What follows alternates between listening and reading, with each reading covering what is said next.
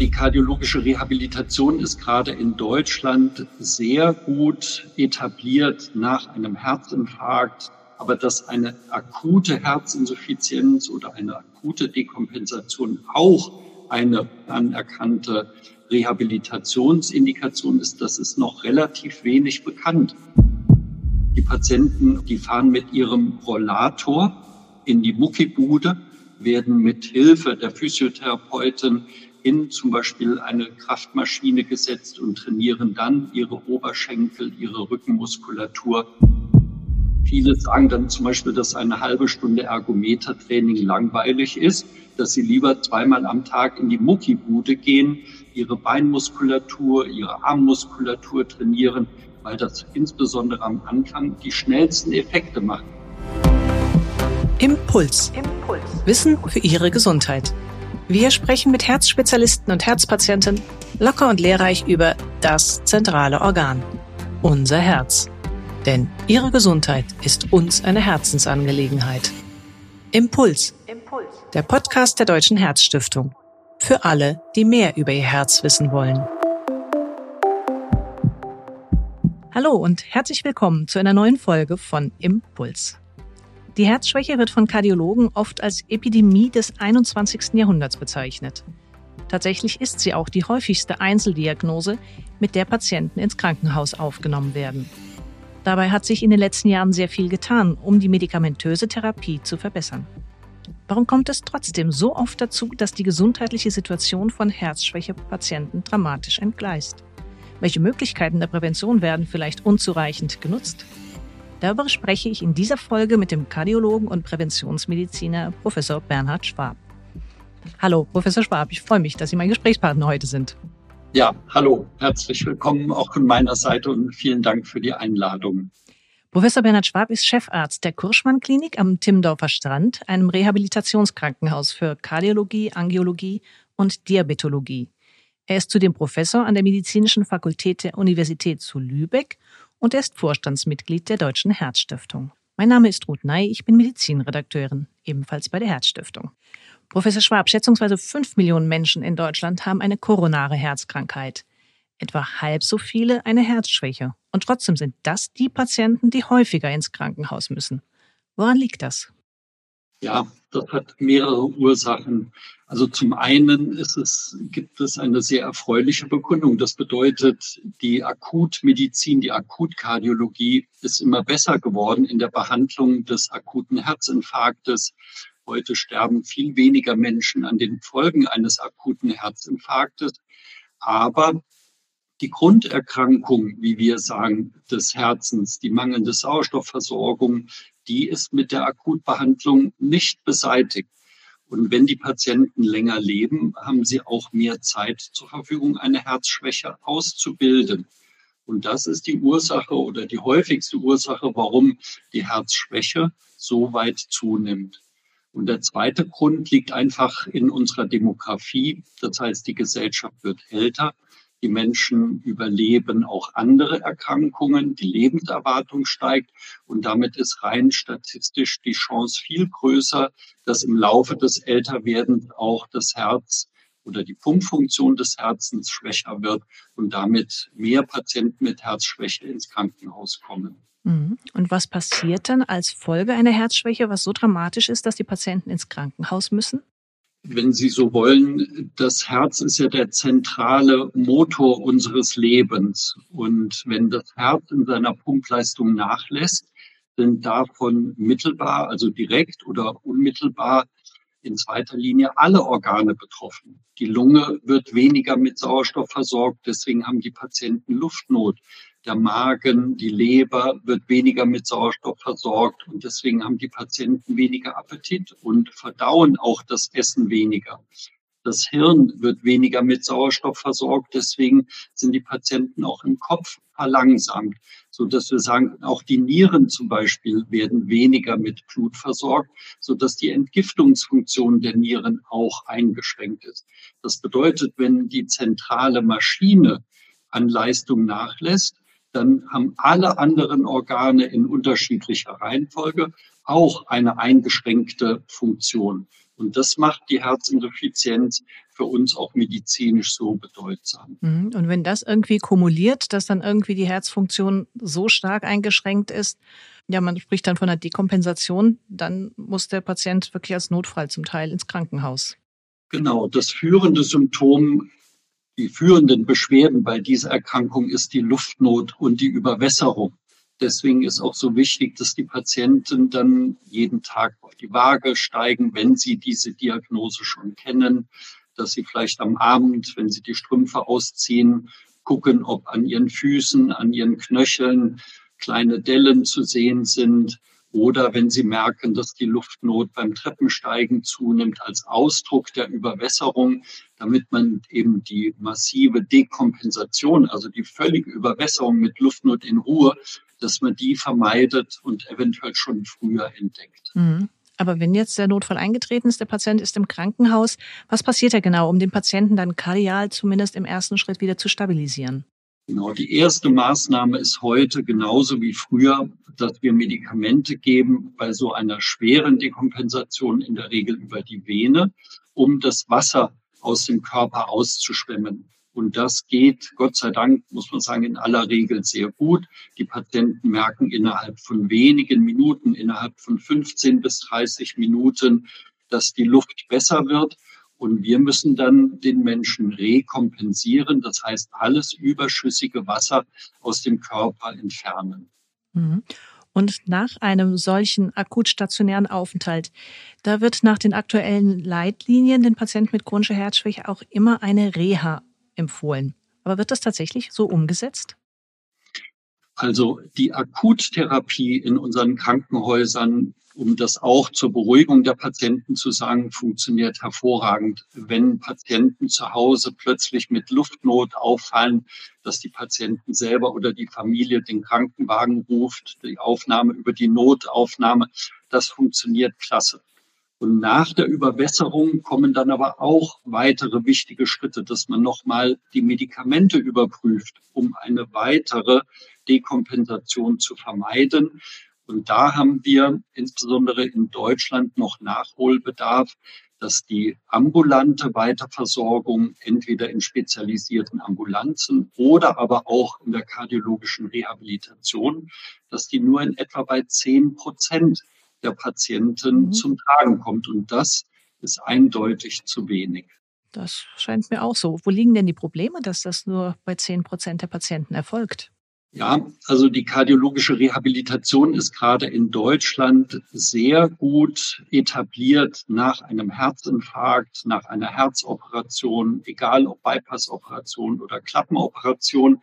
Aber dass eine akute Herzinsuffizienz oder eine akute Dekompensation auch eine von allen Kostenträgern anerkannte Rehabilitationsindikation ist, das ist noch relativ wenig bekannt. Und wenn wir in die Literatur schauen, dann müssen die Patienten fast viermal im Krankenhaus dekompensiert auftauchen, bis einmal jemand an eine kardiologische Rehabilitation denkt. Mhm. Und was passiert denn, wenn er in eine kardiologische Rehabilitation kommt? Was genau wird da gemacht, um den Patienten zu helfen? Also das umfasst zwei Dinge. Zum einen die Optimierung der Medikation. Wir haben heute Medikamente an der Hand, insbesondere vier Medikamentengruppen, die dann auch so als die fantastischen vier beschrieben werden. Die müssen sozusagen etabliert werden. Man muss den Patienten die Medikamente erklären. Wir müssen die Dosis anpassen, die Kombination anpassen. Und das haben die Studien der letzten Jahre sehr klar gezeigt, dass diese engmaschige Betreuung in den ersten vier bis sechs Wochen nach so einer Dekompensation, dass die entscheidend ist, um diese Medikamente wirklich zu etablieren. Und das Zweite, neben der medikamentösen Optimierung, ist dann auch der Lebensstil. Wir wissen, dass wir heute mit körperlichem Training selbst die Patienten mit schwerer Herzschwäche oder mit ausgeprägter Pumpfunktionsstörung trainieren können.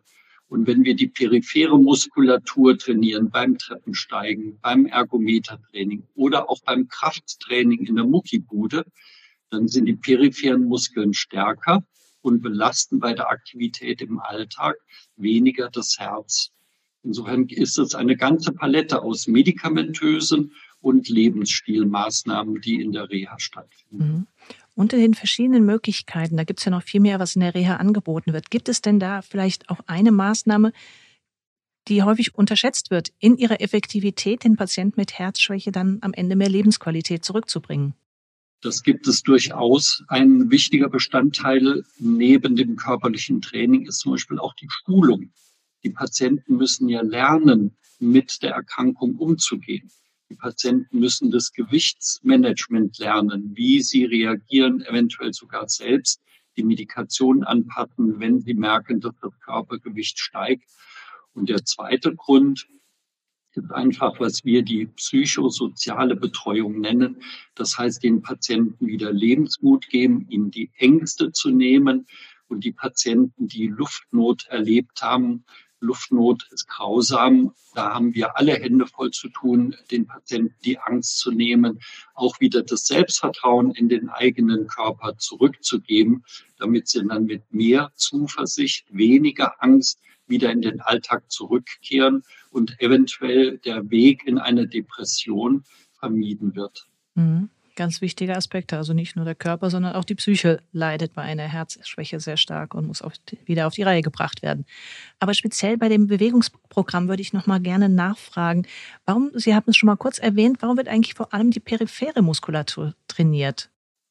Genau, früher hatten wir Angst, wenn das Herz in seiner Leistungsfähigkeit eingeschränkt ist, wenn das Herz schwach ist, hatten wir Angst, die Menschen zu belasten oder sie dabei zu überlasten. Heute wissen wir, dass wir ein korrekt dosiertes, ein moderates, also zunächst niedriges Training machen können mit den peripheren Muskeln, also Arme, Beine, Rückenmuskulatur, Bauchmuskulatur und vor allem auch die Atemmuskulatur trainieren können ohne das Herz zu überlasten. Und es gibt heute genügend Studien und wir praktizieren das auch in allen Reha-Kliniken, dass wir mit den Patienten mit Herzschwäche auch in unseren Kraftraum gehen und dort ein sogenanntes dynamisches Krafttraining machen.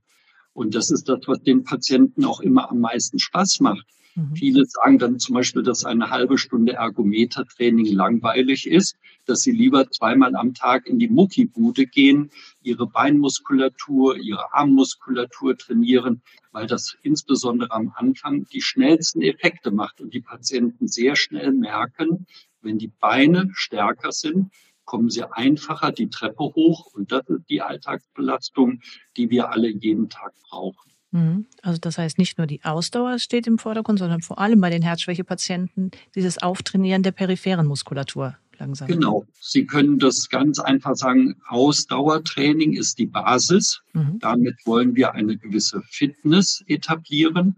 Und auf dieses aerobe Ausdauertraining ist aber das muskuläre Training genauso wichtig. Wir machen mit den Patienten auch zum Beispiel Gymnastik Koordination, die wir trainieren. Und das ist insbesondere bei den älteren Patienten die beste Sturzprophylaxe. Mhm. Einfach auch die Muskulatur, die Gelenke, die Flexibilität, die Koordination. Wir machen auch Schwindeltraining, um alles zu vermeiden, dass die Patienten draußen in ihrem Alltag hinfallen und stürzen.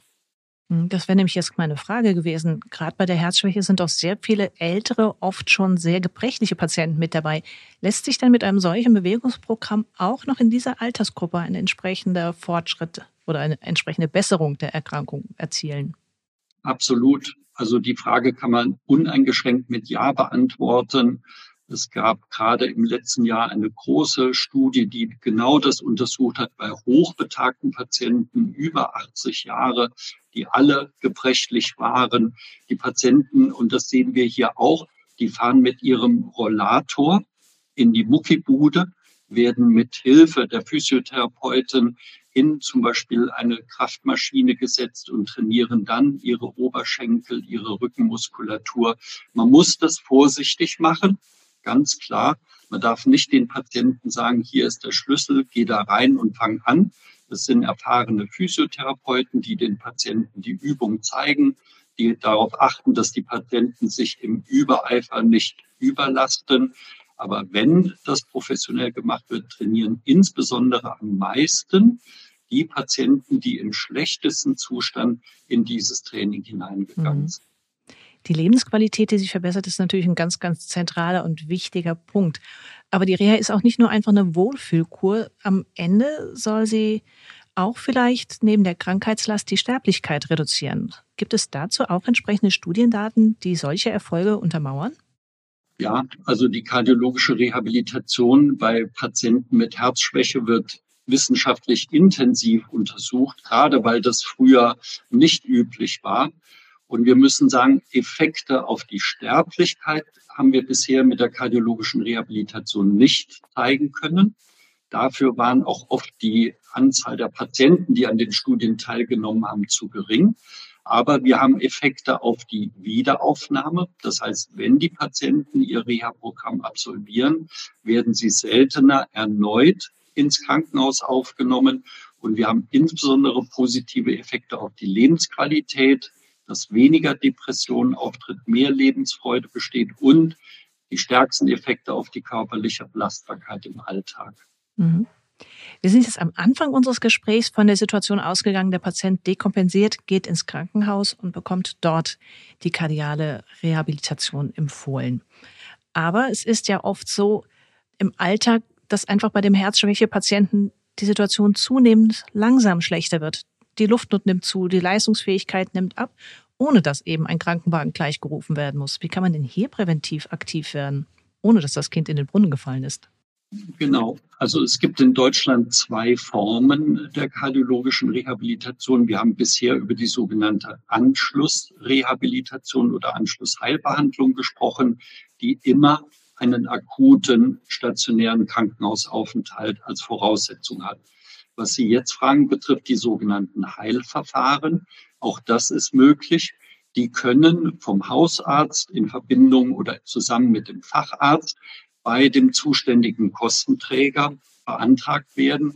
Und hier ist insbesondere die deutsche Rentenversicherung Ansprechpartner, weil das ein weiterer Aspekt ist, den wir bisher noch nicht besprochen haben, dass insbesondere denn jetzt die jüngeren Menschen, die noch im Berufsleben, die noch im Erwerbsleben stehen, auch der Erhalt der Berufsfähigkeit ein ganz wesentliches Ziel der kardiologischen Rehabilitation ist. Und wenn wir über die chronische Erkrankung reden, also die kardiologische Rehabilitation im Heilverfahren, was der Hausarzt und der Facharzt beantragt, da gilt bei den jüngeren Patienten der Begriff Reha forente, dass wir versuchen, die Menschen im Erwerbsleben zu halten. Und bei den älteren Menschen ist das Motto Reha vor Pflege dass wir die Menschen so weit körperlich wiederherstellen, dass sie sich weiter in ihrer häuslichen Umgebung selbst versorgen können, was die allermeisten Menschen ja auch wollen. Mhm. Sehr wichtig. Gibt es denn irgendwelche speziellen Voraussetzungen, die erfüllt sein müssen für die Verordnung über den Haus- oder Facharzt? Worauf muss man da achten oder wie kann man das als Patient anfragen?